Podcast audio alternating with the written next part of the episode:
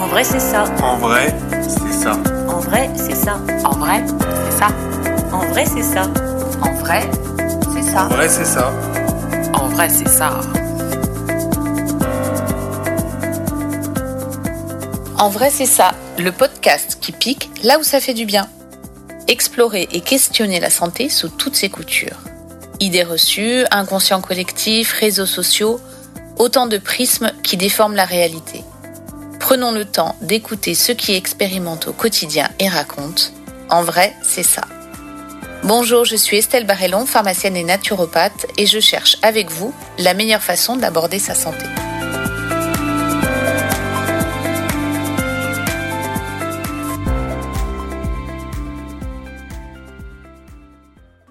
Bonjour et bienvenue dans cet épisode consacré au témoignage de Klepta, jeune diabétique de 27 ans, qui gère sa maladie au quotidien avec énergie et détermination. Le diabète, c'est une maladie qui touche près de 4 millions de personnes en France. Elle se caractérise par un excès de sucre dans le sang. Il y a deux principaux types de diabète. Le diabète dit non insulinodépendant ou type 2, c'est le plus répandu, plus de 90% des diabètes, et il est en constante progression dans le monde à cause de la mauvaise alimentation et du manque d'exercice physique. Pour ce type de diabète, l'organisme n'arrive plus à gérer les excès de sucre à cause d'une moins bonne sensibilité à l'insuline, hormone qui gère la glycémie. Le deuxième type de diabète est le diabète insulinodépendant ou type 1, qui concerne environ 6% des diabétiques. Il apparaît généralement pendant l'enfance ou l'adolescence. Il est dû à la destruction des cellules du pancréas qui fabriquent l'insuline. Il faut donc apporter à ces malades de l'insuline artificiellement. Klepta a un diabète de type 1 depuis peu et malgré les contraintes que cette maladie apporte, cela ne l'empêche pas d'avoir une vie bien remplie, vous allez l'entendre. Klepta nous explique les circonstances de découverte de son diabète, son traitement et son quotidien. Son témoignage est inspirant pour tous les jeunes atteints de diabète ou d'une maladie chronique.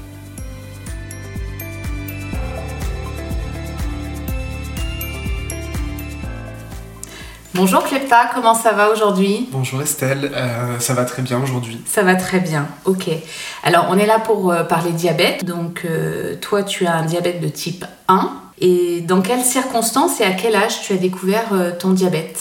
Du coup, j'ai découvert mon diabète il y a un an, donc j'avais 26 ans. et en fait, je l'ai découvert assez rapidement. J'avais beaucoup de problèmes d'hydratation. En fait, je buvais énormément. D'accord, Parfois soif. la nuit, j'avais très très soif. Ok. Euh, je enfin, j'ai le souvenir que mon copain m'apportait 4 pintes d'eau pour la nuit. Je me levais tout le D'accord. temps pour euh, uriner aussi la nuit. Et du coup, au bout d'une semaine, je me suis dit qu'il y avait quelque chose qui allait pas parce que je me réveille jamais la nuit pour boire ni pour euh, uriner. Et j'ai de la chance, c'est que je vais souvent voir mon médecin parce que j'ai très confiance en lui. Du coup, je suis allé le voir et il m'a dit Bon, bah, on va faire des tests d'urine, on va vérifier. Et à peine trois jours après, il m'appelle et j'étais en train de boire une bière d'ailleurs en terrasse. Et il m'a dit Bon, bah, je suis désolé, mais tu vas devoir poser cette bière Ah, et tu vas aller aux urgences. Je suis pas sûr que ce soit grave, c'est, enfin, mais c'est mieux de réagir le plus vite possible, quoi. D'accord, donc là tu pars aux urgences, un je pars peu aux urgences. la boule au ventre j'imagine. Bah, je me suis, je me suis douté qu'il y avait quelque chose qui allait pas. D'accord. Parce que voilà, je buvais vraiment beaucoup, beaucoup d'eau. Enfin, c'était, je savais pas quoi parce que j'avais jamais vraiment lu de choses. J'ai pas Oui. forcément lu les symptômes non plus. Faut Ouais, pas m'inquiéter parce que si on commence à lire internet, on est perdu. t'as raison de le Du coup, je répéter. l'ai pas fait. Euh, et puis, je suis arrivé aux urgences et on m'a assez vite pris en charge. Et, euh, et du coup, on m'a tout de suite fait des tests euh, de, sang, en fait, Mhm. pour vérifier donc ma, ma glycémie. Et ma glycémie était évidemment très très haute. Et j'avais aussi fait ce qu'on appelle de l'acétone, c'est-à-dire un moment où le sang va s'empoisonner lui-même parce qu'il y a trop de sucre dans le sang. Et du coup, j'ai été gardé en urgence euh, toute la nuit à l'hôpital avant d'être transféré le lendemain à l'hôpital qui, lui, avait un service de diabétologie. D'accord. L'annonce, qui t'a annoncé ça? Du coup, c'est, je pense, un médecin de Oui, l'interne, probablement. Ouais, ouais, ouais. Tu t'en rappelles de ce moment? Il m'a dit bon bah voilà, il y a, il y a trop de sucre dans votre sang. Il m'explique plus ou moins ce qui se passe. Et j'ai dit ah bah d'accord. Enfin, j'étais pas spécialement. euh, Oui, tu te rendais pas compte. Je pense que déjà je me rendais pas compte. Moi, je pensais que j'allais rentrer à l'hôpital et sortir le lendemain Et en oui. fait. Donc euh, je me suis dit bon bah on va régler mon problème. Et puis c'est pas très agréable de passer la nuit aux urgences parce que bah, déjà il n'y a pas vraiment de lit, c'est pas vraiment fait pour dormir. Du coup j'ai pas vraiment dormi, ça crie toute la nuit, il se passe des choses. Enfin c'est des urgences, c'est vivant Bien quoi. sûr. Donc euh, du coup c'était un peu stressant euh, de commencer. euh, Du coup forcément on rumine, donc on, commence à se demander qu'est-ce qui se C'est passe. ça. Mais euh, j'étais pas spécialement inquiet non plus parce que je voyais que c'était pas des symptômes très graves non plus. Ou, je sais D'accord. pas, je pense que j'attendais d'avoir un vrai diagnostic quoi.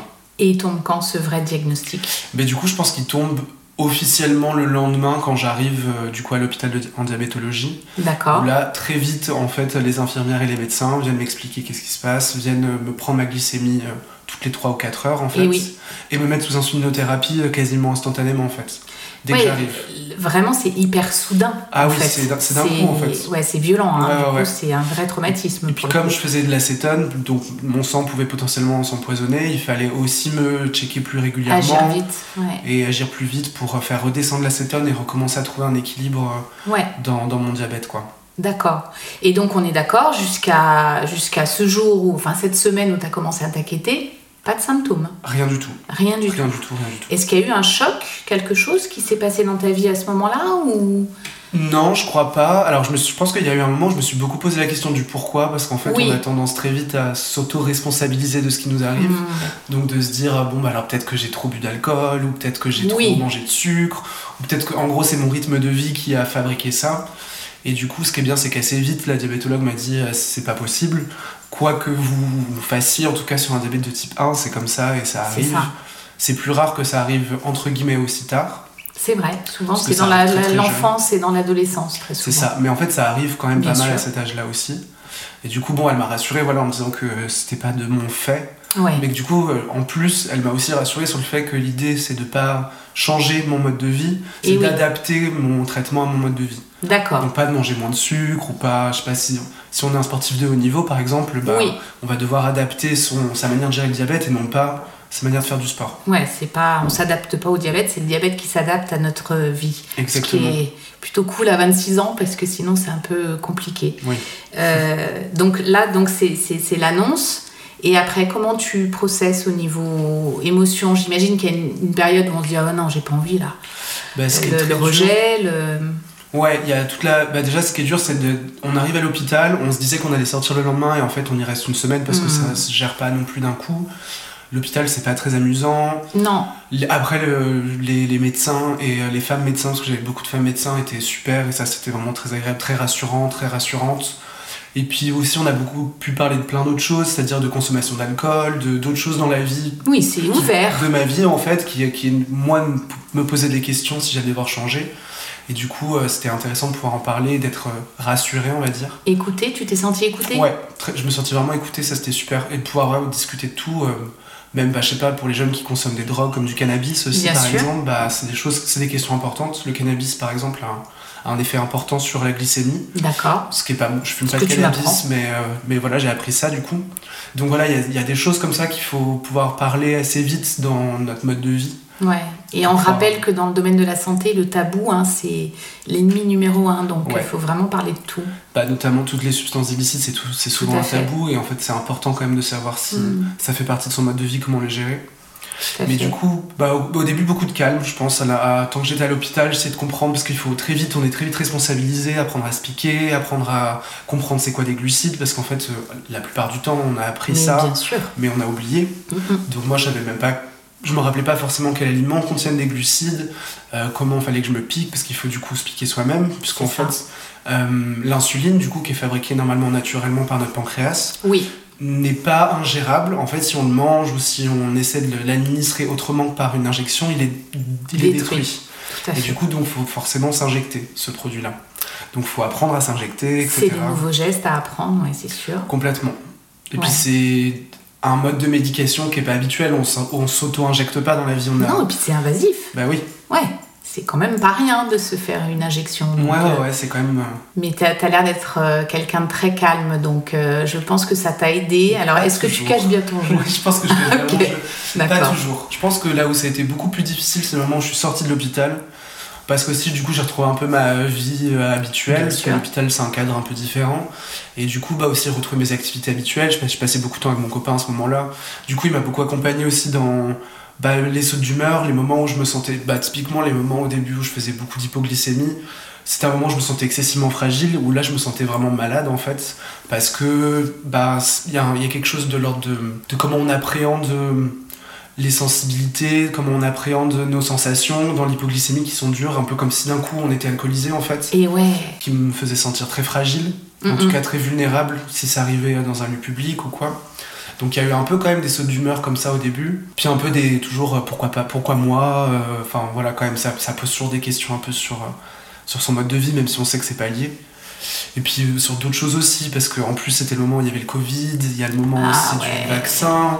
Moi j'étais pas super serein sur le vaccin, du coup forcément on crée des liens, même si je suis pas sûr qu'il y en ait, il y en a peut-être potentiellement avec le Covid, mais, mais j'en C'est sais à rien. l'étude en fait, on Bah c'est ça, c'est à l'étude Mm. donc je peux pas vraiment savoir, mais Oui, donc ça a dû t'angoisser encore plus. c'est ça. Il y a un mélange d'émotions qui se, qui se fait quoi. Ouais. Jusqu'au moment où le diabète s'équilibre et en fait, une semaine après d'être sorti de l'hôpital, on, avait, on était censé aller dans un festival à Saint-Etienne pour danser, du coup, faire la fête Ouais. toute la nuit, donc potentiellement euh, aller s'alcooliser, potentiellement prendre des drogues illicites. Et du coup, je m'étais dit, est-ce que j'y vais, est-ce que j'y vais pas? Ça me paraît être tôt pour euh, Oui. mettre mon corps à cette épreuve. Et après, je me suis dit, bah en même temps, c'est ça que je risque de faire dans ma vie. Je travaille de nuit, je travaille aussi en tant que DJ, donc bah peut-être que je comprenne tout de suite comment je gère ce mode de, de vie-là. Et ça s'est très bien passé en fait. Du coup, t'as sauté dans le vide, mais c'est j'ai un peu cool. sauté dans le vide. Mais après, j'ai- j'ai j'ai peut-être moins bu, ou du coup, j'ai beaucoup plus checké ma Ouais. glycémie à ce moment-là. Et puis en plus, j'avais vraiment tous mes amis avec moi, donc je les ai briefés. euh, C'est ça. tout le monde était à entouré. l'écoute, donc c'était c'était- c'était très bien finalement, c'est très bien passé. Ouais, mais c'est bien que t'aies tout de suite repris tes, tes, tes Mm. activités et que t'aies pas laissé la maladie gagner quelque part. C'est ça. En fait, il faut peur. prendre le dessus sur la maladie, ce qui est, ce qui est courageux, hein, donc euh, bravo, Mm. Parce que tous les patients n'y arrivent pas. Mm. Et puis après, j'imagine qu'arrive, bah, c'est ce que t'expliques, un peu la période d'acceptation. Mm. Euh, et là, ça s'apaise un peu, les choses s'apaisent. euh, Bah, je pense que ça dépend vraiment des gens. Oh, moi, j'ai de la chance, entre guillemets, où mon diabète il s'équilibre assez bien, j'arrive assez bien, j'ai réussi à le gérer assez vite. Du coup, je pense que déjà au bout de 2-3 mois, c'était équilibré. ok. Et ça, oui, ça restait équilibré en fait. Du coup, ce qui fait que bah, c'est plus facile à gérer que si on a vraiment des pics d'hyperglycémie ou des pics d'hypoglycémie où là, du coup, c'est tout le temps, il faut jongler. J'ai une amie par exemple qui, euh, je sais pas exactement comment son corps réagit, mais euh, si elle a pas une insuline ultra rapide, en fait, elle fait des pics très hauts ou des pics très bas. Et du coup, c'est très très difficile pour elle de gérer. euh, des fois, elle, du coup, elle pèse tout. Enfin, c'est des choses que j'ai pas fait du tout moi au début. D'accord. Mais ça lui demande vraiment une grande rigueur. Et, et quand même, il y a toujours ces pics-là. Donc ça dépend, je pense, de la manière dont son corps euh, traite les choses aussi. Son corps est peut-être aussi le- la façon dont on aborde la vie. Qu'est-ce que tu en penses? Est-ce que tu- le stress, est-ce que l'émotionnel rentre là-dedans sur la glycémie? Bah, il semblerait que oui, c'est-à-dire les médecins m'en ont un peu parlé, c'est qu'il y a des moments de stress où c'est vrai que ça peut influencer sur euh, ou l'hyperglycémie ou l'hypoglycémie, Ouais. c'est pas toujours très clair en plus.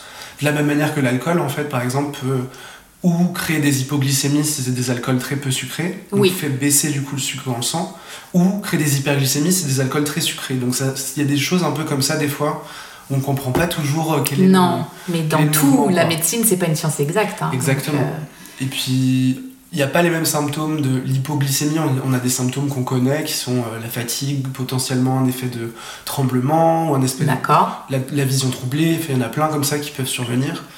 Alors que l'hyperglycémie, c'est vraiment beaucoup plus spécifique à chaque patient.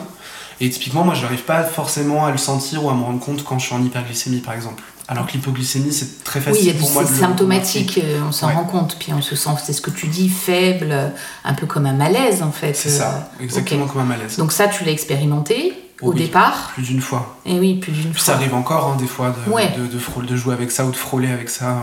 D'accord, donc tu as toujours sur toi peut-être quelque chose pour te resucrer. Ouais, ouais. Tu utilises quoi Des, du Des sucre. sucres. C'est le plus simple, je trouve, plus simple. pour euh, déjà à transporter.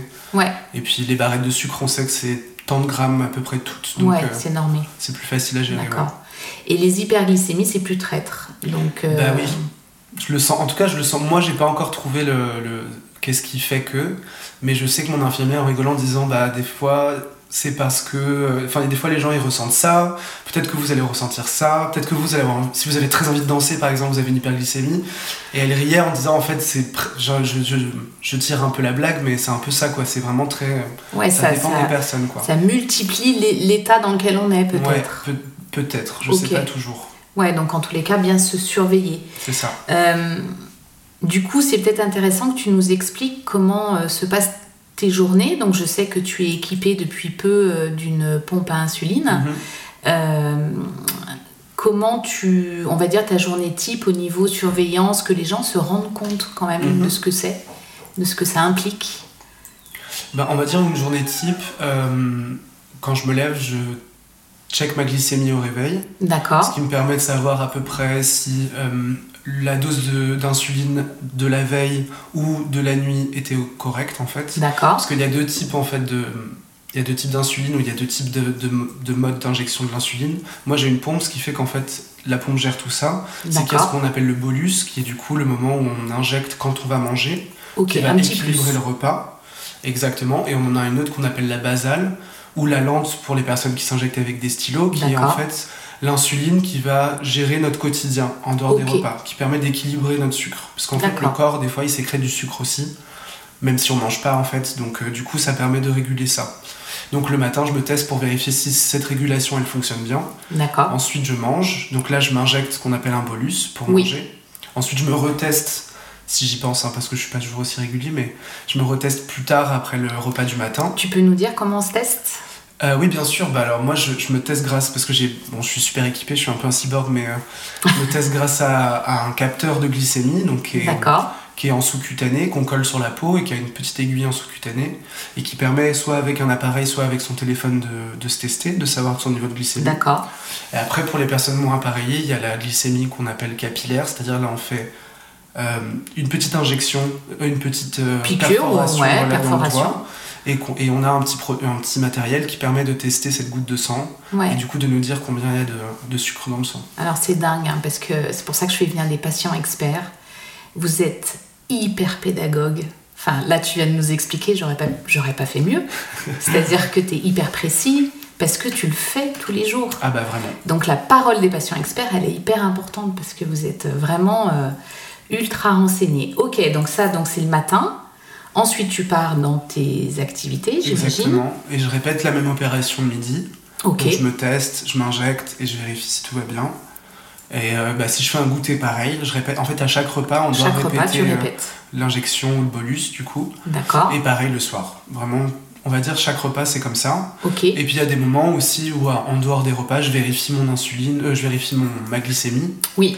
Parce que des fois je sens où j'ai l'air un peu faible, alors peut-être est-ce que je commence à frôler l'hypoglycémie? Donc tu check. Des fois je vérifie si mon repas, je- potentiellement j'avais l'impression qu'il y avait beaucoup de glucides, mais j'en suis pas sûr. Donc je vais quand même revérifier si mon injection était bonne ou pas. Mm, Et parfois je rééquilibre, imaginons que je, sais pas, je mange une raclette le soir, Oui. je me suis pas injecté suffisamment parce qu'en fait il y avait beaucoup de glucides, beaucoup de pommes de terre, etc. Bah, deux ou trois heures après le repas, sachant que l'insuline, quand on l'injecte pour un repas, elle commence à fonctionner au bout d'à peu près une trentaine de minutes D'accord. et elle continue son travail jusqu'à 4 heures. Ok. Donc ça laisse quand même une grande marge souvent pour euh, d'efficacité, on va dire. Mais du coup, souvent, voilà, sur les très gros repas, je revérifie 3 ou 4 heures après si ça a voir si fonctionné, ça suffit. ou si je continue à monter, si je dois, ce qu'on dit rééquilibrer ou euh, Ouais, moi ce que j'entends, c'est que c'est quand même une attention de chaque instant. presque. Alors après, on est plus ou moins, selon les jours, euh, attentif ou attentive à ça. D'accord. Et moi, en plus de ça, comme j'ai une pompe, je dois aussi la changer tous les 3 jours. Ok. Donc la pompe, c'est un espèce de petit appareil qui est collé euh, sur l'abdomen. Ouais. Et du coup, tu mets des cartouches pour changer des cartouches d'insuline? En fait, il y a vraiment beaucoup de marques de pompes différentes et beaucoup de styles de pompes différentes. Moi, j'ai choisi celle-ci parce qu'elle n'a pas de fil. En fait, c'est un espèce de pod qui est, qui est suffisant à lui-même, qui est collé sur la Mhm. peau. Pareil, il y a une aiguille qui vient rentrer dans la peau. D'accord. Et euh, une télécommande qui permet du coup de le, de- de le contrôler, donc de savoir euh, qu'est-ce qu'on met, qu'est-ce qui se passe. euh. Il y a une batterie à recharger? Non, Ok. c'est vraiment en fait un pod à usage unique. Je dois recharger juste la batterie de la télécommande. Et D'accord. du coup, avant d'appliquer chaque nouveau pod tous les 3 jours, je dois le remplir d'insuline avec, euh, avec une pipette et, une, et un flacon en fait. Ouais, donc en plus des manipulations euh, pas toujours évidentes, avec des seringues, avec. euh, Exactement. Ouais, donc c'est technique en plus. Hein. C'est technique. Mais après, on nous apprend tout ça euh, à l'hôpital, en fait. D'accord. C'est pour ça qu'on y passe autant de temps, euh, à la fois la découverte du diabète, qu'on y passe minimum une semaine, D'accord. parce qu'il faut qu'on soit indépendant ou indépendante. Et là, pareil, quand j'ai choisi de me faire poser cette pompe, j'ai passé à peu près une semaine, parce qu'il faut qu'à la fin de la semaine, on soit indépendant ou indépendante pour, euh, Oui, bah, pour l'utiliser. bien sûr. Et du coup, cette pompe, bien, pas bien? Bah, moi, je trouve ça super parce que du coup, j'ai pas des repas toujours très réguliers en termes d'heures, c'est-à-dire je mange Oui. pas pile poil à midi, pile poil à 19h. et du coup, je mange souvent aussi en public avec des collègues, avec Oui. des camarades, avec euh, des compagnies. Avec... Donc, c'est moins. On est moins à l'aise de se piquer devant tout le monde ou alors d'aller se cacher pour se piquer, c'est un peu, c'est un peu bizarre. Donc du coup la pompe, ce qui est super, c'est que moi j'ai une télécommande, j'appuie dessus et le travail se fait et puis personne ne voit quoi. Ouais, c'est ça. Donc ça c'est très pratique. Tu le sens? C'est quelque chose qui te gêne, par exemple, pour dormir dans certaines positions Pour. euh, Un, un petit peu parfois parce que je les mets sur le ventre, du coup on, on peut les mettre sur les bras et sur le ventre ou sur les cuisses. D'accord. Euh, et moi je les mets plutôt sur le ventre parce que je trouve que c'est plus pratique là où c'est. Mais du coup c'est vrai que je dors aussi sur le ventre, donc des fois je sens un petit peu que... Ok, mais Que ça ça bouge pas, ça, ça peut pas se. Alors après bah, c'est des, des objets électroniques, donc parfois ils sont défectueux, parfois ils fonctionnent pas bien, donc ça aussi on nous apprend à, à- à- Et à oui. vérifier comment s'en rendre compte. Bien sûr. Donc, euh, ou- Il y a alors, des alertes? Bah, il y a beaucoup d'alarmes, notamment, genre il sonne, euh, il peut sonner deux ou trois heures avant de le changer pour prévenir, deux ou trois heures avant s'il y a plus d'insuline dedans aussi, parce que des fois ça correspond pas toujours à sa péremption. Et après, bah, il n'y a pas vraiment d'alerte s'il fonctionne pas, donc c'est à soi de vérifier vraiment. euh, Ouais, donc en- si notre glycémie fois. par exemple continue de monter alors qu'on vient de s'injecter, mais monter vraiment drastiquement, c'est qu'il y a peut-être un problème, c'est peut-être que ça fonctionne plus très bien. D'accord. Et puis des fois, la canule, elle peut se boucher, puisqu'en fait, c'est vraiment une petite aiguille en plastique qui est, enfin, qui est plantée dans la peau sous l'objet. Oui, Et du coup, bah, des fois, ça peut se boucher par ou l'insuline elle-même, ou du sang, ou des tissus, Oui. en fait. Donc, enfin, c'est pas toujours euh, complètement fonctionnel, mais bon. mais c'est quand même plus satisfaisant que de se piquer. euh, Enfin, en tous les cas, pour ton mode de vie un peu nomade, ouais. c'est plus adapté. Moi, je trouve que c'est plus adapté. D'accord. Et puis, euh, c'est ce que tu disais, tu as de la chance que ton diabète soit à peu près équilibré. Là, Euh, les endocrinos sont plutôt contents, Mhm. il n'y a pas de grosses variations, il est plutôt euh, stable. Ouais. Ok. Dans tous les cas, pour poser une pompe, il faut que son diabète soit stable. Ah d'accord, c'est une, c'est un prérequis. Ouais, ouais, ouais, pour poser une. Enfin, je crois, je crois qu'il y a des exceptions, mais je, je veux pas dire de bêtises. Mais je sais que pour poser une pompe, déjà, il faut attendre au moins 6 mois, 1 an après la découverte du diabète pour apprendre quand même à se piquer, pour apprendre quand même à gérer et à comprendre. Et ensuite, au bout d'un an, on peut avoir une pompe. Et je pense qu'il y a quand même des cas de pompe exceptionnels pour des personnes qui ont un diabète euh, déréglé, mais Oui. j'imagine si ça leur permet de le régler mieux en fait. Ouais, c'est ça. Mais je crois que c'est quand même euh, assez exceptionnel. Ouais, mais c'est puis c'est souvent les jeunes qu'on équipe avec les pompes parce que ben, c'est déjà une bonne galère le diabète. Donc si on peut vous simplifier, il y a eu beaucoup beaucoup de progrès, hein, notamment là les, les patchs que vous collez pour euh, pour surveiller la glycémie, c'est assez récent. Ça fait 4-5 ans que ça existe, ouais. peut-être un peu plus, mais euh, ouais, ça progresse heureusement parce que Puis ça continue parce que je sais que moi j'ai un type de capteur, mais il y a plein d'autres types de capteurs qui sont connectés en permanence avec le téléphone. d'accord. Du coup, qui peut envoyer en permanence des informations de est-ce que combien est la glycémie, du coup prévenir d'une hypoglycémie en Et disant ouais. ah, attention là ça baisse. Ce que le mien peut pas faire parce qu'il est pas connecté vraiment. D'accord. Mais du coup, il y en a qui font ça maintenant aussi directement. donc je sens que ça te tente ça pour le pour un prochain. moi j'aime bien un peu l'électronique, donc en fait ça me, ça me, ça me- je trouve ça incroyable qu'on puisse Hmm, inventer tout ça. Ouais, c'est fou. Et donc, ce que tu m'expliquais aussi, euh, c'est que tu as deux téléphones du coup. La télécommande, ça fait la taille d'un téléphone à Ouais, peu près c'est un peu un, un petit téléphone, ouais, D'accord, donc tu te balades avec tes deux téléphones. tout le temps. Ok. Pour euh, l'alimentation, comment tu t'organises? Alors, tu m'avais un peu dit que justement, tu n'avais pas forcément. euh, C'était chouette pour le, pour le témoignage parce que tu fais pas forcément attention. Enfin voilà, tu t'interdis rien en tous les cas? Non, ce que j'ai vraiment. Ce à quoi j'ai vraiment dû faire attention en tout cas, c'est euh, les repas, enfin les manger entre les repas. Les grignotages. Ouais, parce que du coup c'est très difficile à équilibrer, parce qu'on sait pas toujours. En plus Oui. c'est souvent du sucre, donc souvent ça va tout de suite causer un dérèglement. Et du coup au début moi je m'interdisais de grignoter parce que je me disais je vais pas me piquer Oui. 5 fois par jour, Ouais, 6 c'est fois sûr. par jour. Enfin j'ai pas changé vraiment non plus mon mode de consommation, en tout cas pas à cause du diabète. Oui. Je fais attention par rapport à ma santé ou quoi. Ouais. mais mais pas forcément à cause du diabète. Et sinon, euh, ouais, non, y a pas, j'ai pas, j'ai pas changé grand chose. D'accord, ouais, ça c'est un beau message d'espoir du coup. Est-ce que tu pratiques un sport? Malheureusement, peu. D'accord, mais par... déjà avant le diabète, j'ai envie Non, de dire. non, non, non, je fais pas trop de sport. Ok. Bah, je vais danser beaucoup, mais, euh, Ouais, mais pas de manière sportive, on va dire. d'accord. Alors après, j'avais une question sur euh, la perception de la maladie auprès de ton entourage. Qu'est-ce que les gens en disent, en pensent? Est-ce qu'il y a de la gêne? Est-ce qu'il y a des questions? Bah, au début, je pense qu'il y avait beaucoup de questions. Après, j'ai un entourage très proche. Enfin, j'ai un, gros groupe, on va dire, d'amis très proches. Ouais, Du coup, on parle vraiment de tout. D'accord. Et du coup, forcément, bah, quand le diabète est arrivé, c'est quelque chose dont on a beaucoup parlé. Aussi beaucoup parce que elles voulaient savoir quelles étaient leurs responsabilités dans si je vais pas bien, L'accompagnement. comment gérer, Mhm. voilà, dans l'accompagnement. Pareil pour mon copain, il, a- il avait envie de, de tout comprendre pour De pouvoir vraiment m'accompagner, quoi, notamment. Mais du coup, on, en a beaucoup parlé, mais pas. J'ai pas, je me- j'ai pas ressenti forcément de gêne. Je d'accord. me suis vite piqué au début devant mes amis. euh, si- enfin, Ouais. Je leur ai demandé si ça les gênait ou pas. Et ap- après, voilà, on... Ouais, parce que tu as quand même dit euh, plus tôt dans l'entretien que euh, la pompe c'était bien parce que tu n'étais pas obligé d'aller te cacher pour t'injecter. C'est ce que tu as Et dit. ça, c'est plus dans, je pense, dans les milieux professionnels ou dans D'accord. Ou si on est vraiment beaucoup de personnes, c'est très bizarre. Oui. Par exemple, au restaurant, on est 10. C'est, ça demande quand même un certain, un, un certain, une certaine aisance de Ouais. soulever son Oui. t-shirt, de s'injecter. Ouais, Euh, du coup, enfin, c'est voilà, de se mettre un D'accord. peu à, à moitié nu, quoi. ouais, Donc c'est voilà, mais pas devant mes amis. Devant mes amis, il n'y a pas du tout de. ouais, t'es pas, il n'y a pas de. Ok. Donc t'en parles facilement, hein, je crois que. Oui, oui, oui. Ouais. Et euh, j'avais une question sur. euh, voilà, moi je reviens, je, je suis très admirative parce que je trouve que voilà, tu gères ça quand même. Euh, alors à t'entendre, hein, c'est encore pareil, je vis pas avec toi, donc je ne sais pas comment ça se passe au quotidien, mais tu as l'air d'être hyper responsabilisé, hyper. euh, ça a changé quoi dans ta vie le diabète finalement? C'est une bonne question. Euh, je pense que ça m'a obligé à écouter un peu plus que mon corps demande. D'accord Ce qui, je pense, en général, un truc que je fais pas assez, ou en tout cas, je. Enfin, je pense que c'est assez, quand même, typique d'un moment de la jeunesse où on a envie de dépasser des limites. Bien sûr. Du coup, on a- du coup, c'est un moyen aussi de les trouver, de les chercher. Et c'est quelque chose que j'ai beaucoup fait intellectuellement, que j'ai beaucoup fait euh, sur d'autres plans que le plan physique. Mhm. Et du coup, ça me permet aujourd'hui de me dire, ok, il faut que j'écoute un peu plus mon corps, de, ok, là j'ai mal ici, par exemple. Qu'est-ce que c'est? Est-ce que je Oui. fais pas assez de sport? Est-ce que je fais pas assez d'étirements? Enfin, du coup, d'être vraiment plus à l'écoute de, de ce qui se passe dedans, en fait. D'accord. Et au niveau pro, ça a changé des choses? Pour le moment, pas du tout.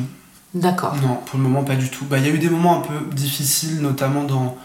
Qui, qui, m'ont, qui ont été plus difficiles pour moi, de moments de, d'hypoglycémie, par exemple, alors que je suis en train de travailler. Et oui, Et où, du coup, on a voilà, un peu. J'avais beaucoup de mal au début à gérer les- la différence entre les moments où je, je ne travaillais pas physiquement, donc qui ne me demandaient pas trop de, de stress ou d'effort, et les moments où je travaillais physiquement, qui du coup vient dérégler aussi mon diabète. bien sûr. Parce qu'il va falloir que je réadapte mes, mon insuline par rapport à comment mon corps dépense le sucre aussi. Donc ça, c'était des moments plus difficiles.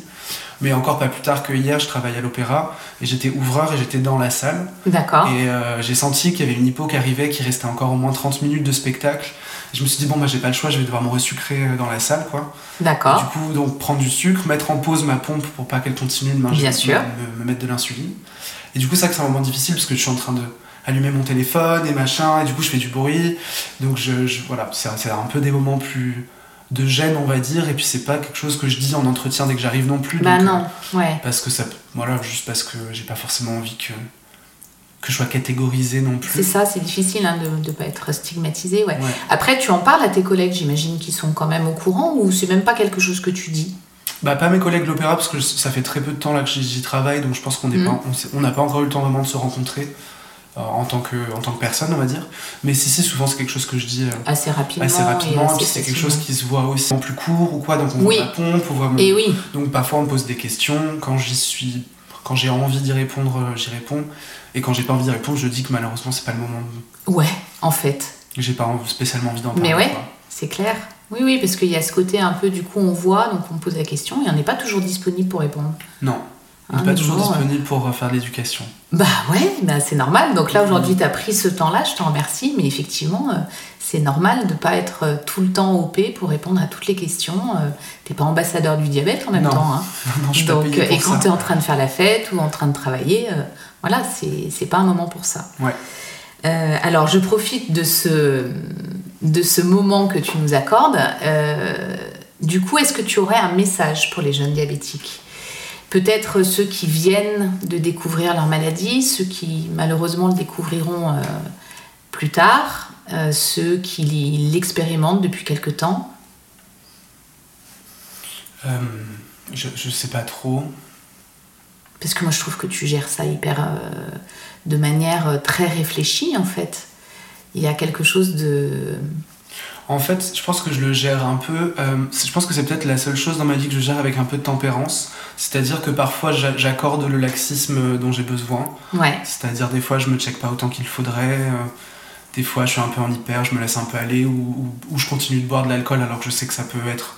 Voilà, donc il y a- il faut. En fait, il faut, il faut hum, accepter la part de, de laisser aller de laxisme tout en checkant parce qu'en fait aussi le, il y a des vrais risques à être en hyperglycémie, à faire de l'acétone. C'est notamment, on peut perdre ses yeux, on peut perdre ses pieds. Ça existe encore, des amputations de pieds liées au Bien diabète. sûr. Donc, euh, donc c'est pas, on peut pas, enfin c'est pas quelque chose dont on peut rigoler quoi. C'est, ça reste une maladie quoi. bien sûr. Donc, euh, donc faut trouver un peu juste milieu entre les deux parce que quand on est équilibré, quand on a tous ces outils en main, c'est plus vraiment une maladie quoi. C'est un truc qu'on régule, Mm. donc on se sent pas malade, mais ça peut vite euh, aller de l'autre côté, donc faut quand même faire attention à ça. Euh, mais je crois pas que j'ai vraiment de message. euh, euh, écoutez votre corps. Ouais, Écoutez voilà, bah ça c'est un beau message. Voyez comment ça évolue, voyez ce que vous pouvez vous permettre de faire ou pas. Et puis bah, posez les questions dont vous avez besoin de poser euh, à vos médecins, dans vos modes de vie. Que vous- Surtout si vous avez des modes de vie alternatifs Oui, et que Ne vous pas mentir. en parler, allez-y, parlez-en parce que mais oui. ce sera important. Ouais, et puis c'est important pour le médecin. Ok. Il faut, il faut être, essayer d'être le plus équilibré possible. Bon, en tous les cas, sacrée leçon de funambule alors, euh, Exactement. Clepta. Euh, merci euh, beaucoup d'être venu. Je sais que, enfin voilà, je- encore une fois, ça demande un peu de courage, un peu de, mais je, je sens que ça t'a fait plaisir aussi d'en parler. Et, euh, et nous, on est ravis de t'avoir reçu. Et je te remercie aussi parce que oui, ça me fait quand même plaisir d'en parler. Ouais, je pense J'ai que pas la- l'impression de faire un effort, ça me fait plaisir de. Ouais, mais moi je suis persuadée que verbaliser les choses, libérer la parole hein, dans plein de domaines, c'est quand même aussi la clé de. C'est une manière de, de- de guérir, c'est une manière de soigner, de prendre soin. Merci. Cet épisode sur le diabète touche à sa fin. J'ai été très émue et impressionnée par le témoignage de Klepta. Sa détermination à comprendre, à appréhender et finalement à affronter sa maladie pour la vivre au mieux m'ont bouleversée. Parce que derrière le témoignage très pédagogique et réfléchi, il y a une vie bouleversée et un quotidien chamboulé, évoqué avec pudeur. L'acceptation et le cheminement face à une maladie chronique sont essentiels pour vivre au mieux une pathologie. Comme Klepta l'explique, il faut garder au maximum ses habitudes de vie pour ne pas que la maladie gagne la partie. S'adapter en écoutant son corps, porter de l'attention à sa santé sans s'arrêter de vivre. Albert Camus écrivait que l'important n'est pas de guérir, mais de vivre avec ses mots. Klepta l'a bien compris et c'est un sacré message d'espoir pour tous les gens qui souffrent de maladies chroniques. Merci beaucoup pour votre écoute et je vous dis à bientôt pour un nouvel épisode d'En vrai, c'est ça.